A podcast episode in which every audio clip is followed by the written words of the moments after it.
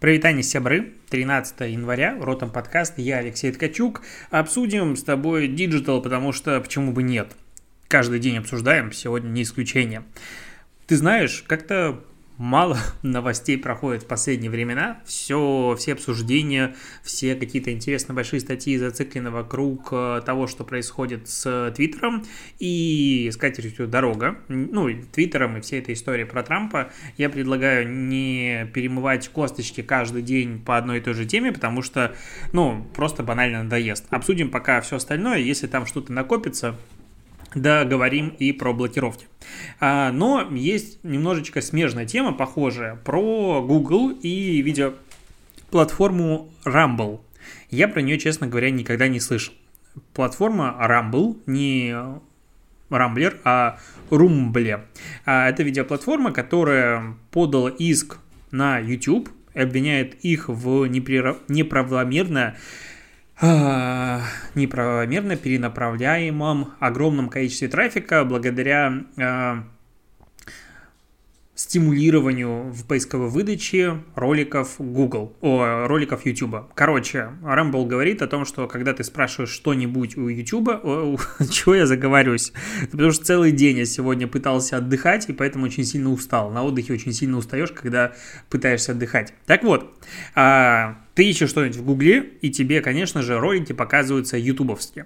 И Рамбл говорит, э, что вот там было исследование, ну, точнее, статья у Wall Street Journal, в которой а, это расследование показало, что Google отдает предпочтение ссылкам на YouTube, а не другим видеоплатформам, а там было типа, вот есть ролик на Фейсбуке, а есть ролик на YouTube. И Google берет и ставит на первую позицию этот ролик с этим названием на YouTube. И вот как бы такие вот а, наблюдения привели к размышлению журналистов о том, что Google как бы в большей степени дает предпочтение своей видеоплатформе. Ну, в принципе, ролики на Facebook не могу сказать, что они идеально оптимизированы под поисковую выдачу. И когда мы говорим о равнозначном равнозначной выдаче а, каких-то сервисов в поисковой выдаче, очевидным образом для всех, кто связан с Э, оптимизации поисковой, понятно, что ссылочная масса все еще имеет значение, и доверие как бы, поисковой системе к сервису и все остальное. И когда мы говорим про какой-то no-name сервис Rumble, возможно, он большой, возможно, небольшой, я честно, ну, он как, какой-то существует, не на слуху. И сравнивая с YouTube, очевидным образом э, ссылок на YouTube будет многократно больше, ну, даже с этой точки зрения.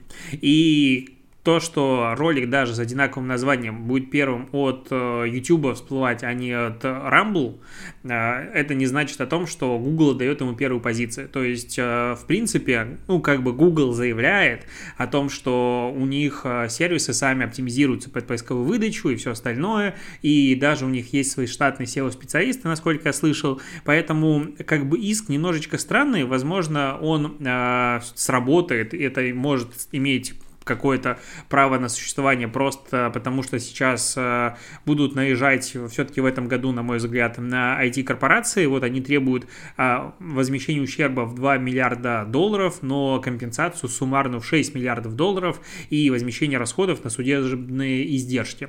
А, у Гугла, с одной стороны, кажется, что абсолютно железобетонная позиция, они 100% гарантированно типа должны выиграть, но я бы здесь не был настолько настолько уверенным в победе, опять же, Гугла, потому что контекст э, этого иска, он не самый благоприятный для IT-корпораций. И вот как бы я постоянно ругаю корпорации за то, что не продвигают свои же сервисы, но, опять же, сравнивая мега огромный, главный э, видеохостинг мира и какой-то сервис, который я слышу в первый раз, даже если он большой, даже у него есть миллион или два пользователя, неважно сколько, все равно не может быть таким же большим, как YouTube. И поэтому, очевидным образом, он будет проигрывать позиции э, ютубовским роликам.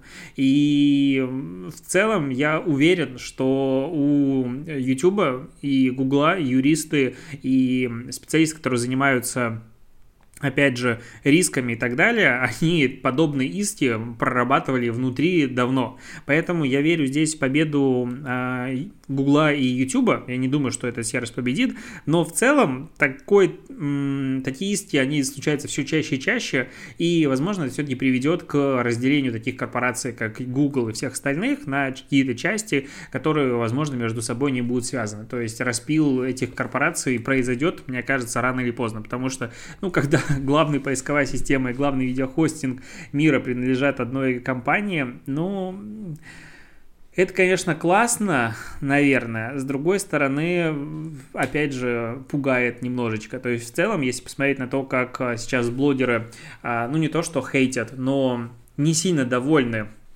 YouTube, а, на мой взгляд, такие телодвижения относительно контента, который существует на YouTube, происходит в первую очередь из-за того, что у них банально нет никакой конкуренции вообще.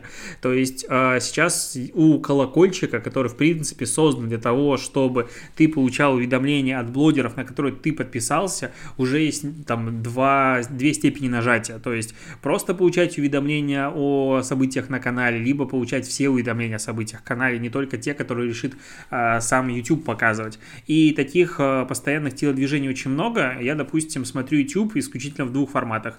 Первое, захожу в раздел подписки, второй, ну, на главную страницу с алгоритмом а, рекомендаций. И в подписках я вижу очень много контента, который в главную ленту мне не попадает. Поэтому я смотрю контент оттуда. Я не думаю, что так поступают все пользователи. И именно по этой причине сейчас а, смотрение роликов у крупных блогеров, ну, это одна из причин, понятное дело, там многие скатываются, многие просто там, не знаю, люди меняют свои интересы, но забывают отписаться. Но просмотры часто там 10% от количества а, подписчиков, если мы говорим про старых больших больших а, ютуберов. Новые, которые набирают там какую-то аудиторию, да, а, они как бы могут э, иметь просмотры больше, чем аудитория на канале. Но в целом, э, ну, нельзя сказать, что YouTube охотно сейчас делится органическим трафиком прям все время и постоянно. Ну, как бы время ушло. А про органический трафик Telegram. Вообще на Telegram возлагали огромные надежды в плане того, что вот эта доставка как бы контента прямо тебе в мессенджере, а люди, нет никакого алгоритма, люди будут его смотреть всегда, и все хорошо. Я как бы с этим много раз говорил, что уже не согласен, и в Телеграме как раз-таки потреблять контент становится все сложнее и сложнее, но при этом аудитория месячная Telegram превысила, по заявлению опять же Дурова, 500 миллионов а, активных пользователей в месяц. Это огромный ну, показатель. Я помню, когда, в принципе, Telegram запускался, это был очередной мессенджер, их существовало в тот момент уже как бы много, был и Facebook мессенджер, и а, WhatsApp, который огромный, супер огромный, и Viber, и да, куча всего было, и все мессенджеры не взлетали, а Telegram как бы хлоп-хлоп-хлоп, начал, начал, начал, и в итоге он входит в, в там, вот если сейчас объединять WhatsApp э, с мессенджером и все остальное в один мессенджер, как бы а он фактически будет являться в ближайшее время, то Telegram входит, наверное, в тройку крупнейших мессенджеров мира. Это супер крутое достижение, они растут достаточно активно, потому что с апреля 2020 года выросли на 100 миллионов именно активная аудитория, не регистрации. За последние три дня Дуров говорит, что к ним присоединилось еще 25 миллионов человек, при этом большая часть пришла из Азии и Европы, Латинской Америки, а из э, Америки как бы приходит не так много пользователей, хотя некоторые э, журналисты и медиа сейчас пишут о том, что всплеск регистрации обусловлен как раз-таки большим интересом из Америки, ну, такого как бы нет. Да, они в топе по количеству загрузок, но при этом это в объеме общего количества регистраций, которые прилетает в Telegram, не самое большое количество. Но есть и важные регистрации у Telegram, допустим, там зарегистрировался получил официальную как бы э, синюю галочку в бейдж, э, завел телеграм-канал э, Эрдоган, это президент Турции, и, возможно, он будет там развивать какое-то свое, не знаю, дальше представительство, потому что они выпились из WhatsApp, и, в принципе, ну, правительство Турции сделало заявление о том, что они уходят полностью оттуда своими официальными медиа, будет развивать свой внутренний мессенджер BIP, по-моему, называется, он принадлежит Туркселлу или кому-то, в общем, из Эм, телеком корпорации Турции, ну и в том числе у Телеграм. И сейчас у э, Эрдогана уже 130 тысяч аудитории, ну, в момент, когда я пишу подкаст в Телеграме, ну и он продолжает расти. И в целом мы видим, что все больше и больше президентов, э, ну и, в принципе, официальных СМИ начинают общаться в Телеграме, и это классно. При этом, э, ну, хотелось бы, конечно, чтобы этот мессенджер развивался. Лично он мне, конечно, супер удобен, это главное, наверное, мое медиа для потребления контента сегодня. А, оно как бы из-за перегрузки э, того, что мне, я подписан на 500 телеграм-каналов, э, тяжело фильтровать информацию, но в этом году я решил прям вот э, сделать себе такое железобетонное правило. То есть, если я несколько раз пропускаю э, посты какого-то телеграм-канала, захожу в него, понимаю, что, ну, типа, полезно, но я их не читаю, я просто от них либо отписываюсь, либо добавляю в архив, потому что, ну, как бы, если я не смотрю, это потенциально полезно, зачем мне это надо? То есть, что-то интересное, если туда будет, будет опубликован там новостной контент, он до меня и так дойдет. И в целом, как сам а, владелец многих телеграм-каналов, меня их 5, 6, 7, а, хочу сказать, что если вам телеграм-канал перестал быть интересен, на мой взгляд, как, опять же, владельцы телеграм-каналов, лучше отписывайтесь от него, потому что тогда не будет такого большого разрыва а, между количеством аудитории и просмотрами. Это всегда... Лично меня сейчас очень подбешивает то, что мой основной телеграм-канал, он дико потерял в просмотрах. А, возможно, я его убил, не знаю. Но, в принципе, все остальные телеграм-каналы тоже страдают от этого. А, дикая история случилась с City Mobile в... вчера. Короче, девчонка в ТикТоке, достаточно сбивчивой манере, но ее можно понять, рассказала историю, в которой она заказала такси, к ней приехал а, водитель, а, она ехала в аэропорт, опаздывала, ну, как бы контекст ситуации, куда она ехала и что она опаздывала, тут не важно. Он сказал, что у вас есть пара минут подождать? Она говорит, нет, я тороплюсь. Он говорит, ну, придется подождать. Включил порно на телефоне и начал заниматься мастурбацией. Э, она, конечно, от этого офигела, он закончил быстро и ее, я понимаю, довез. И она с ним не поехала, вот это я уже историю, что-то я как-то фильтранул. И она написала, конечно же, в техподдержку, Сити Мобил сказал техподдержка, что это ужасная ситуация, и они сами в шоке, и вот три промокода на ближайшие поездки, какая-то такая история, типа, чтобы загладить свою вину. А сейчас Сити Мобил выпустил пресс-релиз к вечеру, что они создадут службу психологической помощи пассажирам после этого инцидента, пересмотрят вообще всех водителей, разработают какую-то методологию и все остальное, но как бы осадочек очень сильно остался по поводу именно самой реакции. Возможно, это в медиа не будет как бы разноситься, и люди не особо на это отреагируют. Но глобально э, я вижу такой большой, как, ну не тренд, а проблему, которая происходит э, сейчас. Э, ну, как бы мы привыкли, привыкаем к качественному сервису от компании. И когда происходит какая-то проблема, ну, там, какой-то промокод, это базовая вещь, которую компания дает. Но когда происходит серьезный косяк, требуются немножечко другие гайды. И такое ощущение, что у модераторов э, вот этих служб поддержки как будто этого, ну, нет полномочий. То есть определенная девчонка или там парень, который сидит в поддержке и получила такое письмо, понимает какой-то большой косяк. Ну, я верю в то, что она это понимает. Ну, блин, твой водитель мастурбирует, когда ты же сидишь в машине. Охренеть просто. Ну, то есть следующий шаг, он говорит, нет, слушай, что-то а, как-то грустненько, давай ты мне поможешь. Ну, то есть может быть ужасная ситуация происходить дальше. Просто дичь. А, но он дает промокоды. И, вероятно, потому что у него нет компетенции для этого. Или не проработана вот структура, скажем, не знаю, цветовой идентификации в зависимости от э, важности, сложности случая, который э, поступает в поддержку.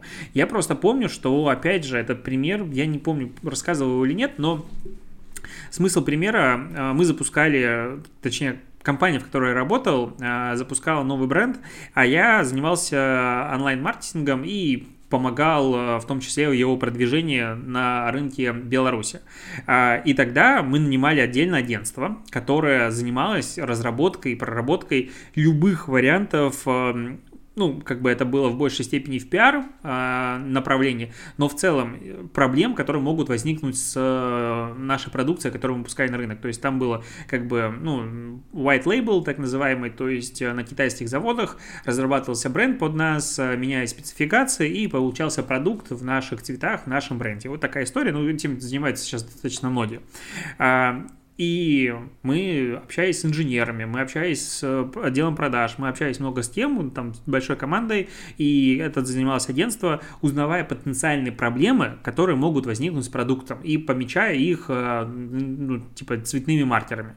Условно, там, зеленые, все ок, и там решаем проблему быстренько, желтая такая-то проблема, красная, что в этот момент, если наступает вот один из этих случаев, то там созывается срочный совет, мы начинаем решать проблему, какие варианты есть решения, туда-сюда, внешняя коммуникация, внутренняя коммуникация, как это все происходит. То есть, там, не знаю, какие-то травмоопасные случаи. Если что-то подобное происходит, то модерация и, в принципе, внешнее, коммуни... внешнее общение компании переходит переходит на другой уровень.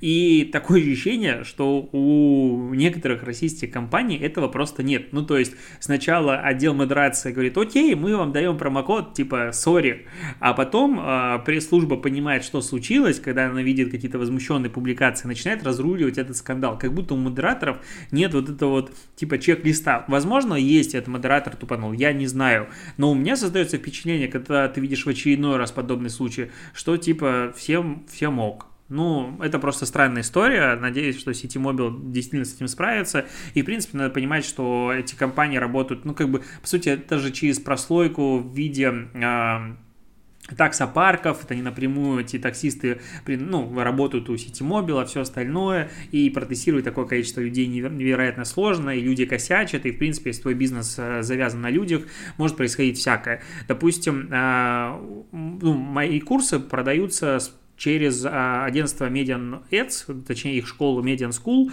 и там очень жесткий внутренний контроль качества, все там по скриптам работает, и менеджеры отделов продаж, они там, ну, записывают каждый разговор, каждая переписка, ну, то есть контроль качества очень много есть, есть четко прописаны скрипты, но при этом раз-два в месяц мне прилетают от пользователей, которые обратились, допустим, за, а, отправили заявку или купили курс, какие-то истории, ну, не то, что они ужасные, дикие, но просто, на мой взгляд, не совсем корректно конкретного сервиса. Мы каждую эту ситуацию разбираем, улучшаем, как бы с каждым разом становится вообще безгрешная коммуникация. Но в любом случае, когда есть люди, могут происходить косяки. Допустим, был случай, когда там а, менеджер, который занимается продажами, там полгода, и реально ни одного косяка за ней не было, все прекрасно. В какой-то момент там случилось как будто коллапс, и она ответила не совсем корректно клиенту. То есть никакой жести, но просто общение, которое, ну, не должно происходить между а, а, сотрудником поддержки, сотрудником продаж и потенциальным клиентам. Мне об этом написали, мы разобрали эту ситуацию, и как бы непонятно, почему так произошло, потому что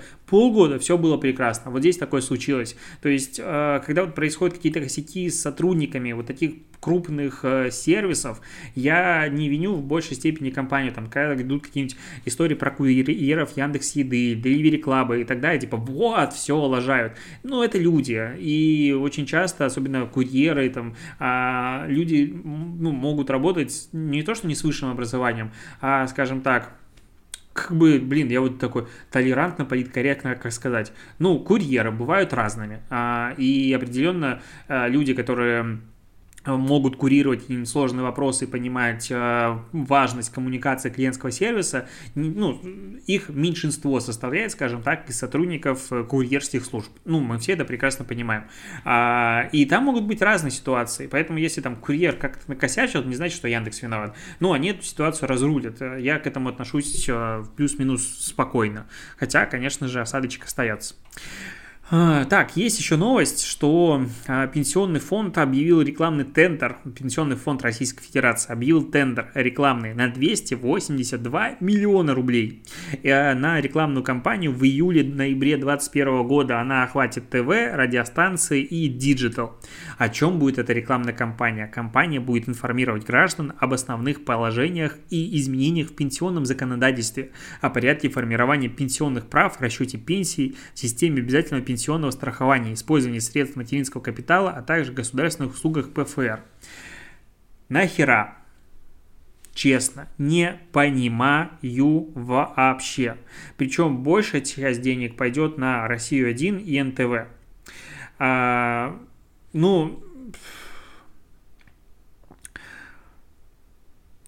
скажем так, к работе пенсионного фонда есть очень большие вопросы к последней пенсионной реформе есть большие вопросы. Ко всему есть очень большие вопросы, в том числе к размеру пенсии. Рекламная кампания а, порядок формирования пенсионных прав, расчет пенсии, все остального. Ну, то есть, э, возможно, это очень правильное дело, и действительно есть какая-то проблема, которую вот пенсионный фонд таким образом хочет решить. Но ну, просто это звуч... звучит, выглядит э, и кажется, как будто какой-то распил, и как будто просто слив бабок в трубу.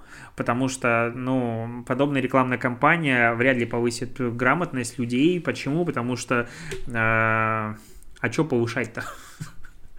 А, я, я не знаю просто, как, что тут сказать? Ну, то есть будет еще на интернет-площадках, типа на Яндексе, Mail.ru, а, АИФ, МК, это Московский комсомолец, Коммерсант, РБК, много где будет. Ну, может быть, стоит просто создать какой-нибудь а, медиа формата условного Тинькофф журнала, ну, я имею в виду с точки зрения понятности и возможности объяснения, и разобрать все вопросы, которые поступают в поддержку и так далее. И чтобы это было удобно и на сайте было сформировано, чтобы человек, когда хотел найти информацию, он мог найти это в два клика, чтобы все это было с диаграммами, инфографикой и последовательностями. Все это дело упростить и провести внутреннюю реформу, опять же, по упрощению всего, всех проблемных моментов, а не пытаться на телеке что-то рассказать о том, что ой, пенсии, пенсионные страх... выплаты и так важны.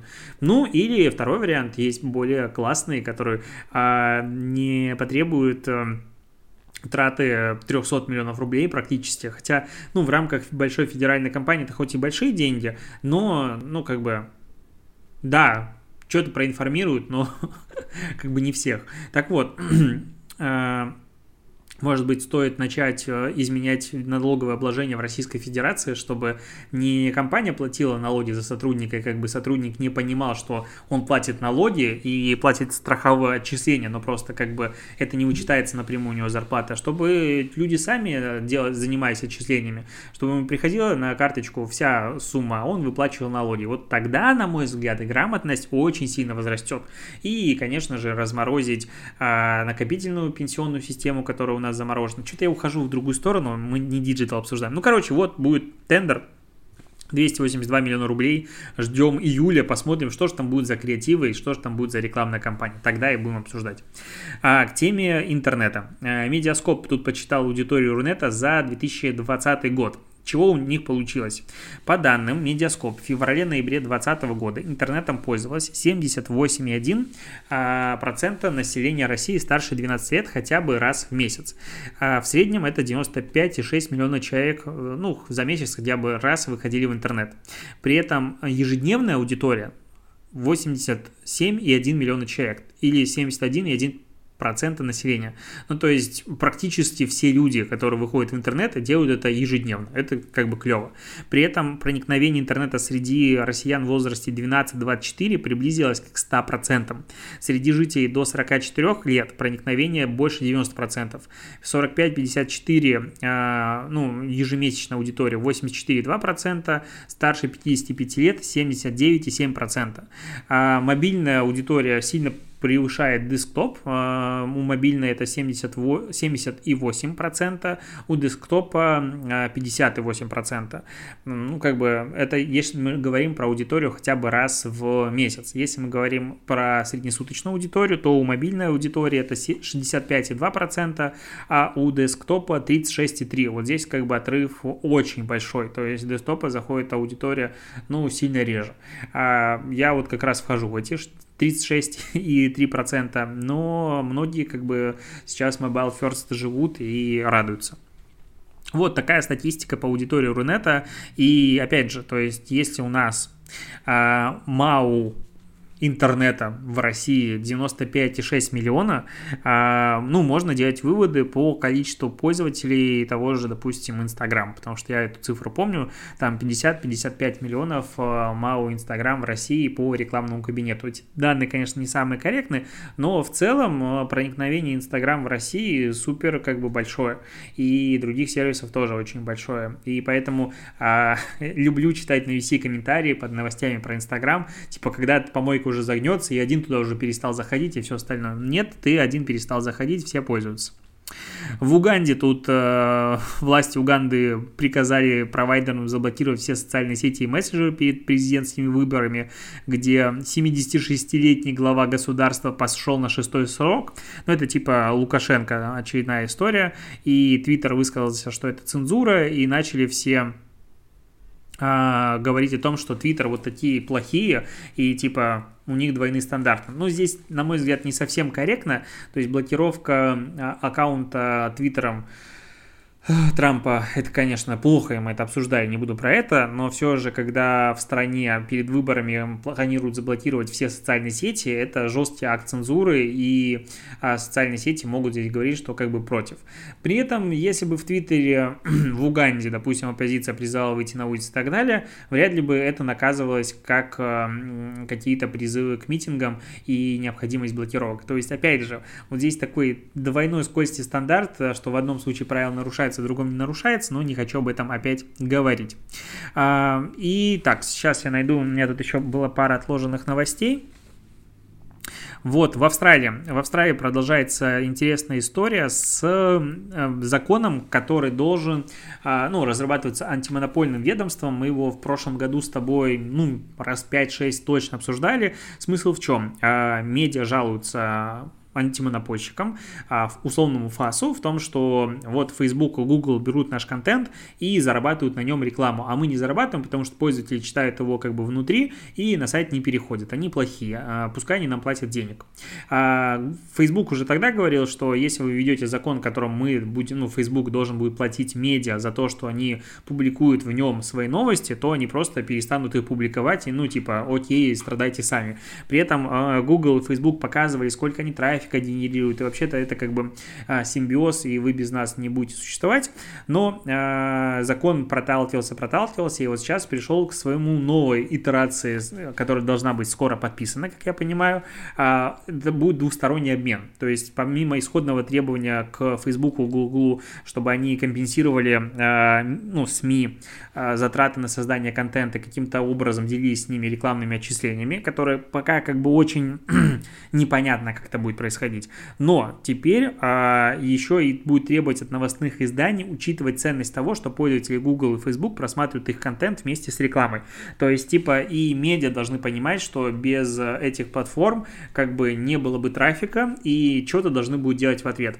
При этом там еще есть абсурдные требования о том, что Facebook и Google должны объяснять медиа а, и заранее их информировать о том, что, как меняется алгоритм а, поисковой выдачи, алгоритмической ленты, но определенно этого никто делать не будет, а, потому что, ну, если ты знаешь, как работает алгоритм, значит, ты можешь его, скажем так, взломать. Это одна из причин, почему, допустим, верификация в Facebook и Instagram не совсем прозрачная. То есть есть какие-то базовые понимания принципов, на которых верифицируются, верифицируются аккаунты, но Facebook допустим, вряд ли когда-нибудь кому-нибудь скажет, что вот по этому правилу ваш аккаунт не проходит, поэтому мы его не верифицируем, потому что таким образом а, мы сможем узнать точные критерии, и этот критерий потеряет свою ценность. Как бы вот в этом история.